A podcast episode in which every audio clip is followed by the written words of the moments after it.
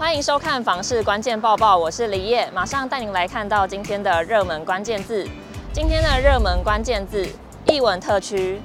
现代的人买房不仅注重生活机能、交通之外，也有不少民众会注重周边的人文素养，这也让艺文特区成为了购物的热门选择。永庆房产集团就根据实价登录资料，统计二零二二年全台艺文中心周边一千公尺以内的房市交易状况，一起来看。以交易量观察，桃园中正艺文特区以八百七十件夺下全台交易量之冠。中正艺文特区向来都被认为是桃园市的房价指标，也有桃园版信义计划区之称。区域内因图书总馆成为热门焦点，未来将有影城插旗。随着周边设施陆续进驻，逐渐带动房价成长。目前每平单价落在二十九万左右。此外，周边有不少卖场、市场、餐厅，也有医疗院所，加上学区的密度高，还有商办聚集，生活机能便利。而交通方面，临近公车站牌，路线方便，距离火车站虽然需要开车十分钟，不过将来桃园捷运绿线完工通车后，就能够轻松到达桃园机场及三铁共构的桃园车站，使交通路网更加密布，有助于活络周边房市经济。相对双北市便宜的房价，吸引许多民众争相置产。再来看到全台最贵的艺文特区，没有意外的就是台北市。台北市大安区建国南路二段和信义路三段的建国假日艺文特区，每坪单价约一百零九点四万，而房价居次的则为每坪单价为七十八点九万的华山艺文特区。台南、高雄则以二字头房价最为实惠。位在东区的台南艺文特区，临近台铁台南站，周边有市立图书馆及大面积的公园绿地，还有大型百货公司、市场、医疗院所，加上学区环绕在周围，各方面机能完善，房价相对亲民，适合预算有限的族群在此购屋。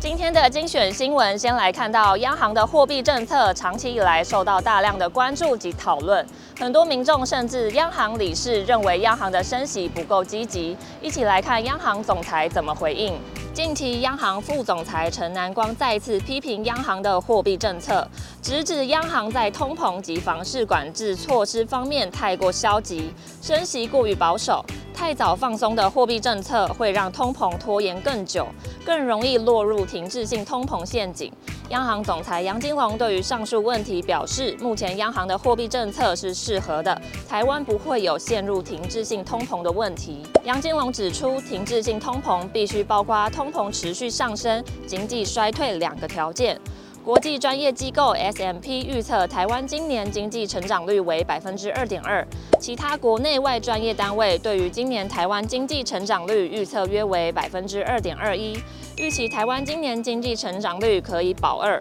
除非全球经济成长率不如预期，下行速度太快，台湾经济成长率才可能降到百分之二以下。高房价造成买大坪数不容易，小宅市场就成为了市场主流。不过，专家也提醒，买小宅的民众需要注意转手不容易的问题。全球居不动产情报室总监陈秉承认为，房市降温盘整之际，建议民众可以把期望拉高一点，有机会买到空间、价格、地段权衡下性价比稍高的物件，不必过度局限小宅市场。另一方面，购买小宅不止空间上需要多加留意，也要考量保值性。前淡江大学产业经济系副教授庄梦汉提醒，近期很多小宅产品出现小三房的格局，常见总销售面积四十平左右产品，但扣除停车位、公设、阳台，室内实际面积只剩下十八平左右。有些建商竟然还规划成三房两厅两卫，要特别注意各空间实际使用面积。民众买房前应该要严格检视。否则，不仅保值性不佳，未来也会有不易转手的问题。再来看到有估价师的儿子在大学附近租屋，想要申请租金补贴，而且明明资格都符合，却要被迫放弃租金补贴，这是怎么回事呢？台南市不动产估价师公会资通会主委林立洲提到，自己的儿子在正大读硕士班，去年租金补贴放宽资格时，他就想要去申请，但去询问房东，房东的回应却是可以去申请啊，但要涨房租。换句话说，拿到多少补贴就必须回缴房东。林立洲指出，因为多数房东是没有报税的，即便去年内政部提将修正住宅法，增订租金补贴不得作为追溯课征税捐的依据，但多数房东还是担忧被查税追税，最后就转嫁给消费者，或是借口以涨房租方式让租客打退堂鼓。今天的买房卖房，我想问，有网友询问，现在的房子隔间都没有设计储藏室，那家里的大型物品，像是行李箱、吸尘器，还有冬天的厚棉被，要放在哪里呢？有许多网友说要做系统柜，并设计收纳空间，不然就是要租小仓库。也有网友分享自己的做法，他说，如果是吸尘器，可以改用扫地机器人，而床板打开就能放厚被子，行李箱则是放在客厅上层的收纳柜。以上就是今天的房市关键报报。每天花一点时间了解房市重点新闻，请按下订阅支持我们。我们下次见。